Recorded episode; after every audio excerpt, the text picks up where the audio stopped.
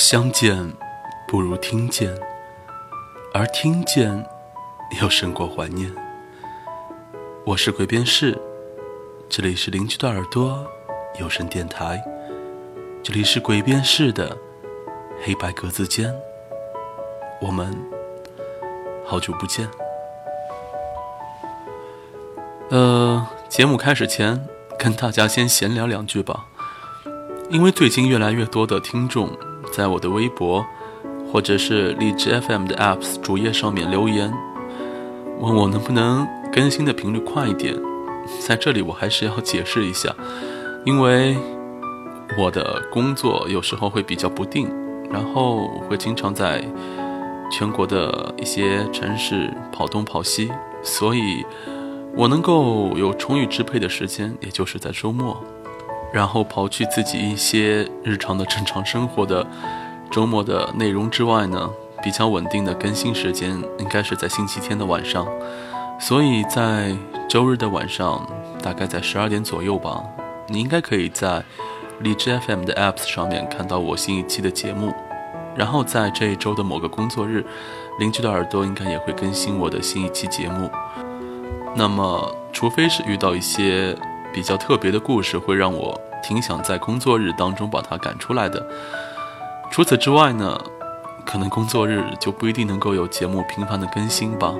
所以，我真的没有办法做到像很多很勤劳的 NG 一样，能够一天或者是两三天这么一更新的频率。在这里还是要说声抱歉。当然，有可能的话，我其实也蛮有兴趣做一期类似于推荐 DJ 的这样的一档节目，就是偶尔我也会把我觉得不错的 NJ 的一些特别的节目，在这或者在以后的某一个栏目里面给大家做个推荐吧。因为我觉得我对声音还是蛮敏感的，所以我觉得我可以给大家做一个推广的平台。那么。为什么要闲聊这么多呢？说起来，这一期节目的源头，也是源自于很多听众给我发来的一些留言吧。我发现，在过年之后，很多人跟我说，听我节目的时候，都是一个人在旅行，一个人在坐车，一个人在睡觉。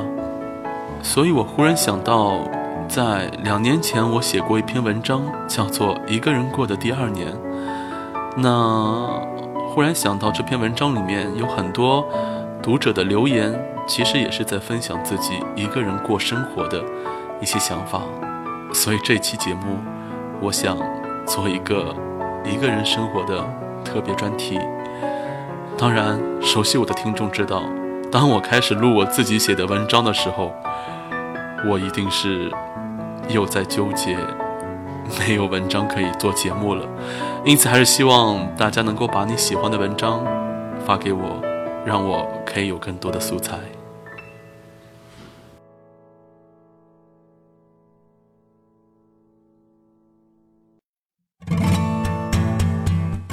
相见不如听见，听见胜过怀念。这里是邻居的耳朵有声电台，这里是鬼辨识的黑白格子，我们有好久不见。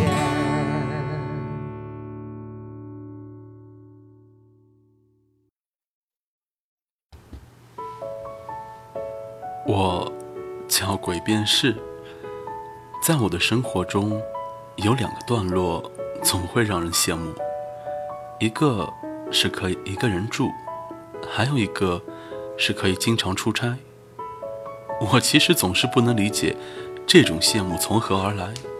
这两件事情在我看来，一个意味着我要一个人解决水电煤宽带，解决衣食住行，而另一个。则意味着我要时常被误点的飞机、僵直的火车硬座，还有颠簸的长途汽车所折磨。许多人总是羡慕一个人工作、一个人生活的日子，却不知道自由往往是寂寞设下的最华丽的陷阱。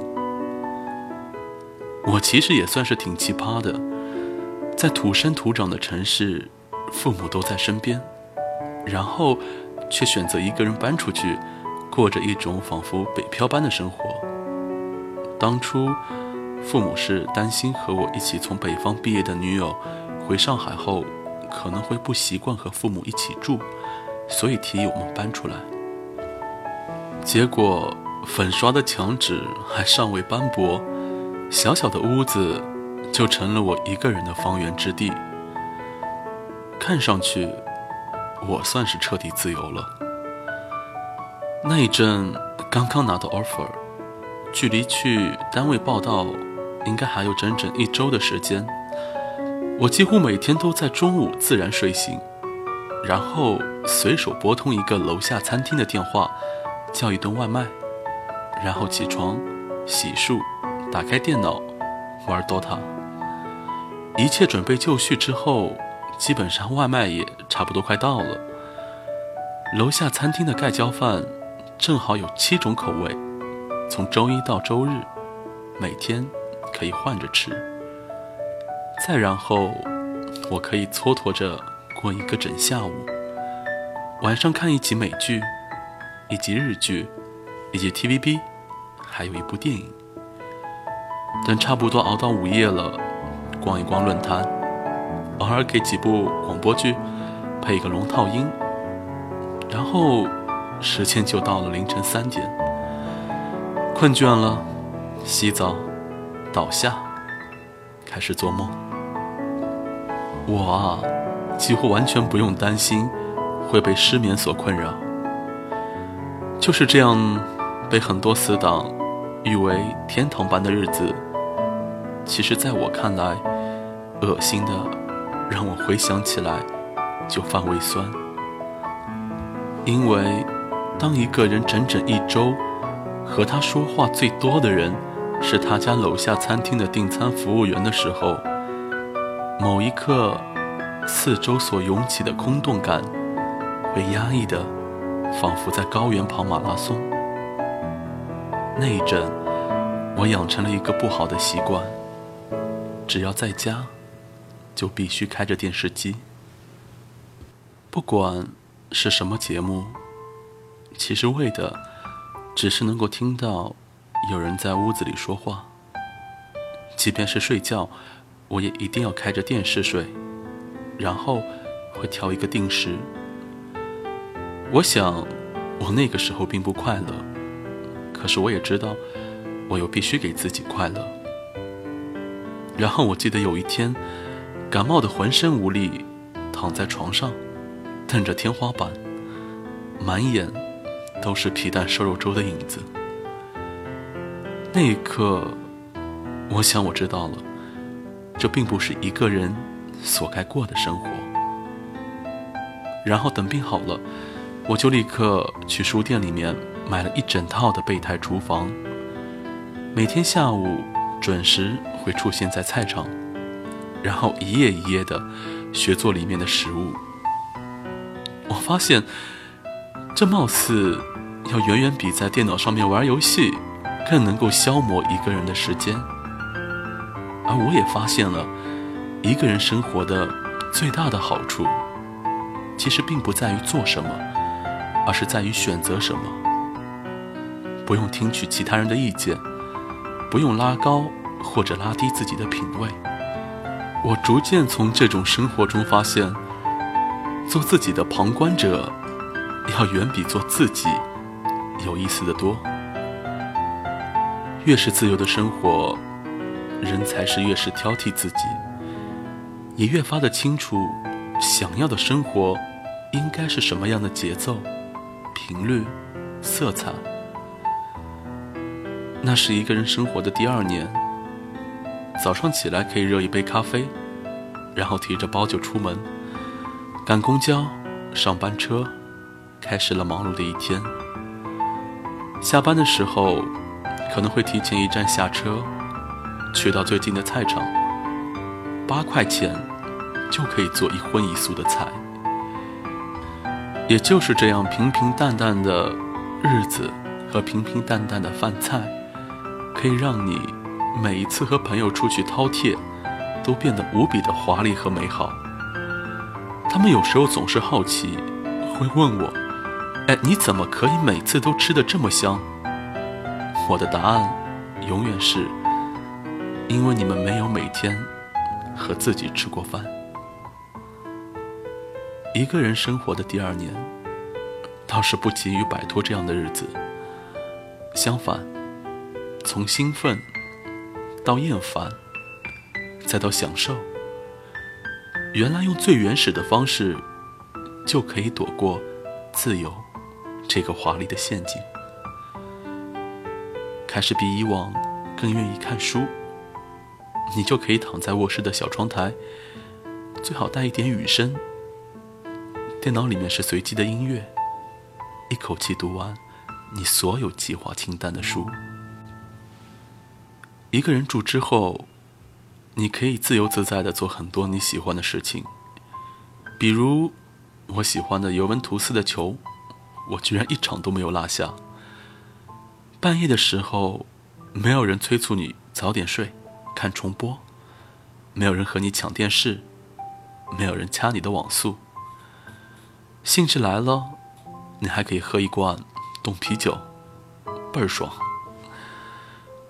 父母们总会担心，一个人住久了，不怎么让人放心，然后可能会有意无意的催促着，想让你或是去相亲，或是去交友，开始一段新的感情。每次遇到这样的质问，我一般总是把头埋在饭碗里。然后嘟囔一句：“可以啊，等我遇到一个做饭比我强的。”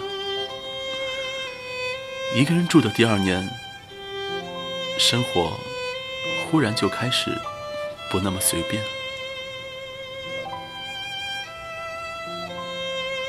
这应该是我第一次在录节目的时候，当中没有暂停吧？两年之后。再回去看看两年之前写的东西，哎，会觉得挺好笑、挺好玩的。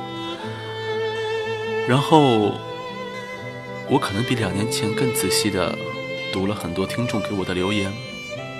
我想，这也是做这样的一期节目的目的所在吧。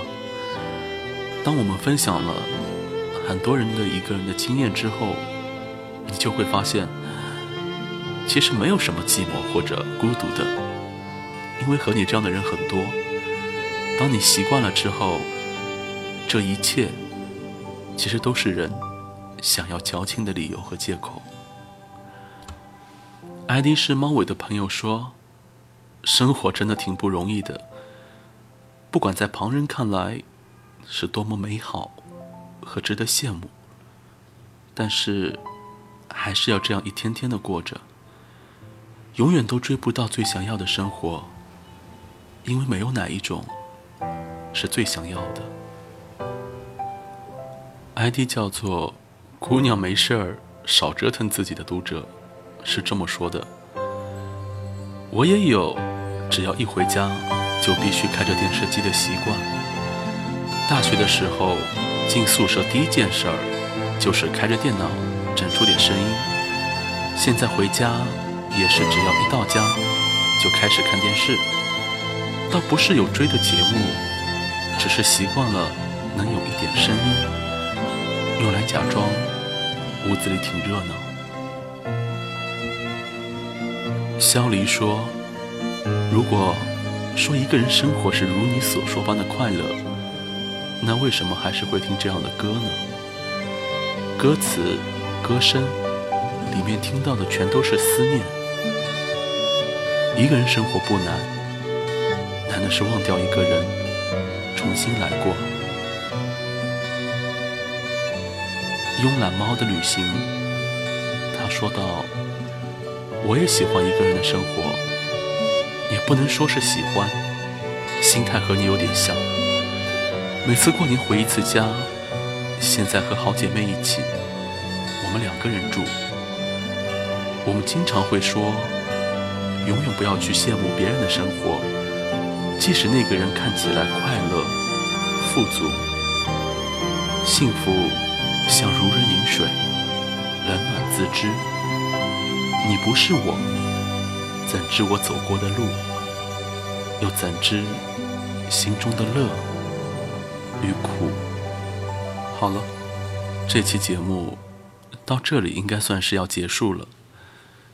其实录这期节目，倒不是我个人在回忆什么，而是我想，如果把自己以及很多朋友的一个人的生活经验分享出来的话，那或许可以打散很多人在一个人的时候给自己笼罩上的寂寞的屏障。所以，如果此时此刻在听我这期节目的你，是一个人在屋子里面，也开着电视，也没有熄灭灯，手机的屏幕也不时的亮着，想着你微信回复的声音。你不如试着回想，有多久没有享受过清晨的太阳？有多久没有吃早饭？有多久一天里面和超过五个人说话呢？其实不是你在一个人生活，而是你把自己陷入在了一个人的境地里。世界很大，朋友很多，不要给自己编造一个寂寞的理由。这期节目属于白色单间，我们下次再见。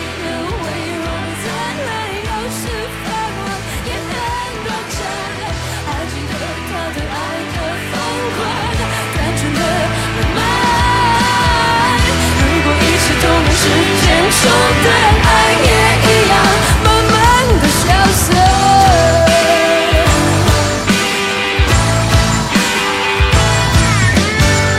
一个人看着浪漫半夜场，剧情会不会太夸张？双人床，我也睡得有点烦，翻着身翻出了旧账，还是看不清楚爱的模样，些感觉不过是种假象，不要倔强，已经不再爱他，抱歉的还是没真心。